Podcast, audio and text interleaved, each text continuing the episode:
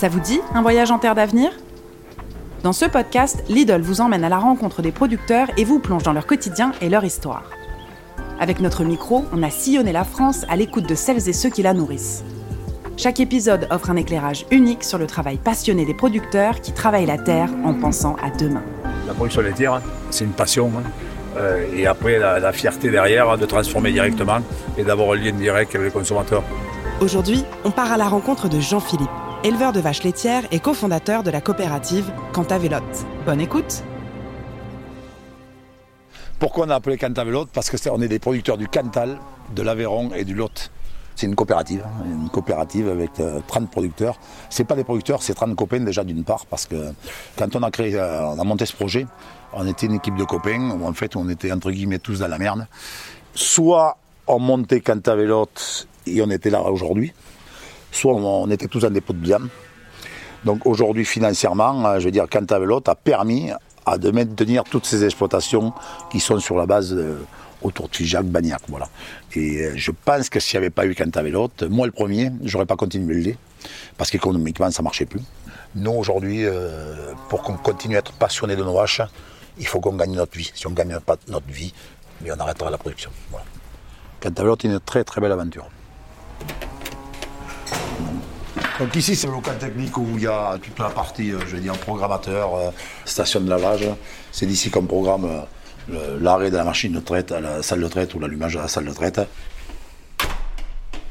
Donc là, on sort du local technique de la salle de traite et on va passer dans l'ancienne étable où mon père trayait ses vaches avant. Même je dis mon père, c'est même pas mon père, c'est mon grand-père et mon arrière-grand-père. Vous voyez là, là, là, c'est où sont les veaux aujourd'hui. Donc je ne veux pas dire de bêtises, moi je me rappelle quand j'étais tout tout gamin avec mon grand-père, je crois qu'il y avait 15 vaches et que mon grand-père était assis sur son petit cellou pour, pour sous la vache et qui trayait la main quoi. Et après, il y avait eu. euh, C'était une petite machine qu'il y avait avec un pot, où en fait, avec les mêmes trayons qu'on a là-bas, qui branchaient, mais c'était euh, jumelé à un pot, quoi. Voilà. Ça a un petit peu évolué, quoi. Donc, comme quoi, les temps changent, mais bon, c'était. euh, je pense qu'ils m'ont donné la fibre d'entrée, quoi. Donc, ça fait toujours plaisir de pouvoir euh, rentrer dans ce bâtiment avec les souvenirs qu'il y a eu auparavant, quoi. Voilà. Attendez, je vais ouvrir. Euh, quand mon père a déjà repris l'exploitation, il y avait 20 vaches laitières ici. 20 vaches laitières. Donc quand moi je me suis installé en 88, mon père avait euh, 40 vaches. Aujourd'hui on est à 120 ou 130 vaches laitières hein, sur l'exploitation à peu près. Toutes les vaches passent euh, matin et soir forcément dans la salle de traite. Bah, c'est une salle de traite où on passe euh, ces deux, euh, 20 vaches à la fois. Donc grosso modo on traite aujourd'hui 70 vaches à l'heure à peu près. 365 jours par an, matin et soir.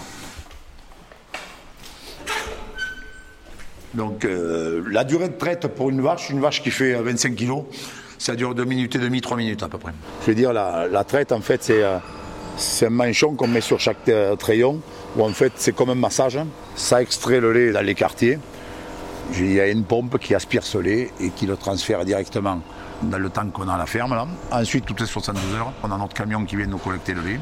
Et à l'usine, le lait en fait, est stocké là-bas.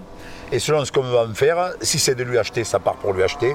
Si c'est des yaourts, ça reste sur place. Euh, On fabrique les yaourts, notre fromage, notre tome et notre aligot. Alors, tous nos animaux, à cette période-là, forcément, vous voyez bien le temps, alors, ils sont comme nous, ils cherchent l'abri. Donc, tous les animaux sont dedans pour le moment. Donc, vous les voyez, ils sont tous en train de manger là. Euh, sur toute l'alimentation des animaux, l'exploitation est totalement autosuffisante. hein.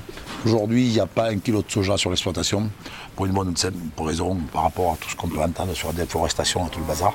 Ça fait 10 ans que je fais du lait sans soja, et j'ai mes animaux qui font euh, autant de lait, sinon plus, qu'avant. Donc c'est, je veux dire, ensilage de maïs, ensilage d'herbe, colza, céréales, et ensuite en plus, la fameuse euh, graine de lin extrudée qui, fait partie de la, de la démarche Blanqueur. Il faut savoir qu'une une vache, ça mange 12 heures, ça dort 12 heures, grosso modo. hein. Moi, j'ai que des Primorstein.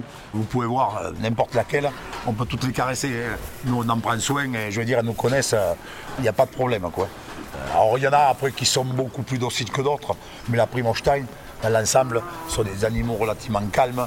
Elles sont comme on les a élevées, quoi. Donc, euh, hein, ma belle. Déjà, il y a la reine de la production. Parce qu'il y a toujours quand même une vache qui est toujours au-dessus des autres. hein. Alors on a des vaches qui font énormément, énormément de lait. Je ne dis pas qu'on prend plus de soins une vache qui fait beaucoup de lait par rapport à celle qui en fait moins. Mais les problèmes, ils arrivent toujours sur la vache qui a beaucoup, beaucoup de lait.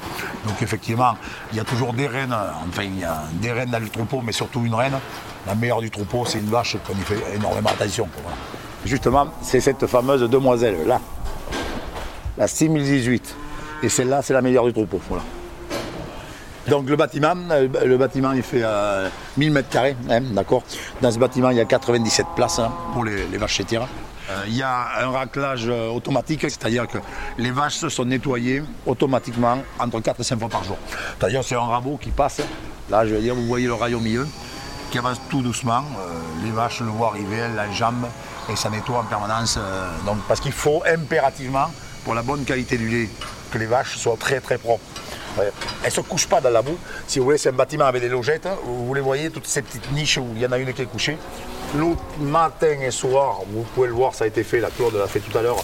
On remet de la paille dans les logettes. Euh, c'est comme nous. hein. Euh, on préfère dormir dans des draps propres. Et donc tous les jours, les logettes sont arrachées, sont nettoyées pour que les animaux soient couchés dans des draps propres. Alors Lidl, c'est une aventure qui a commencé, je ne vais pas dire de bêtises, mais à confirmer, je crois que ça doit faire trois ans maintenant.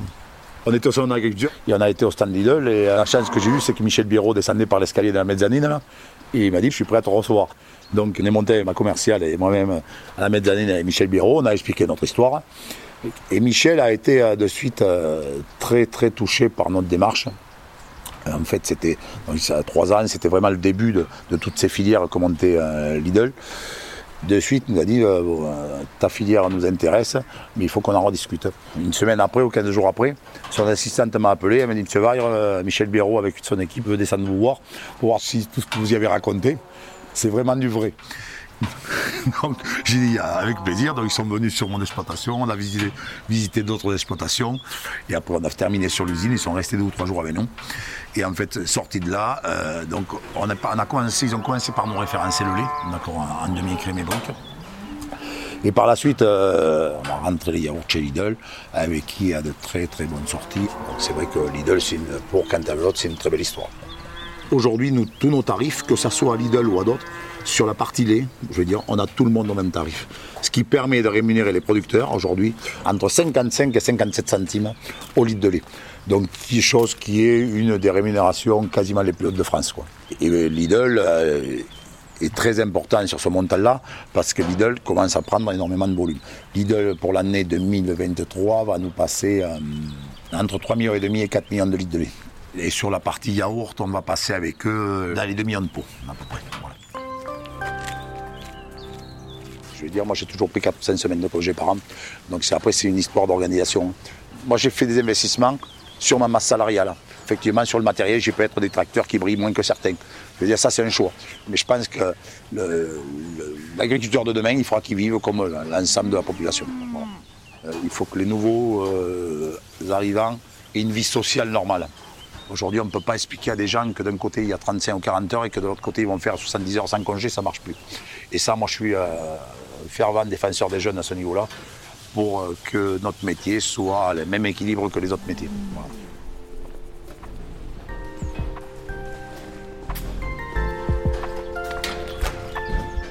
Vous venez d'écouter Terre d'avenir, le podcast de Lidl, produit par La Toile.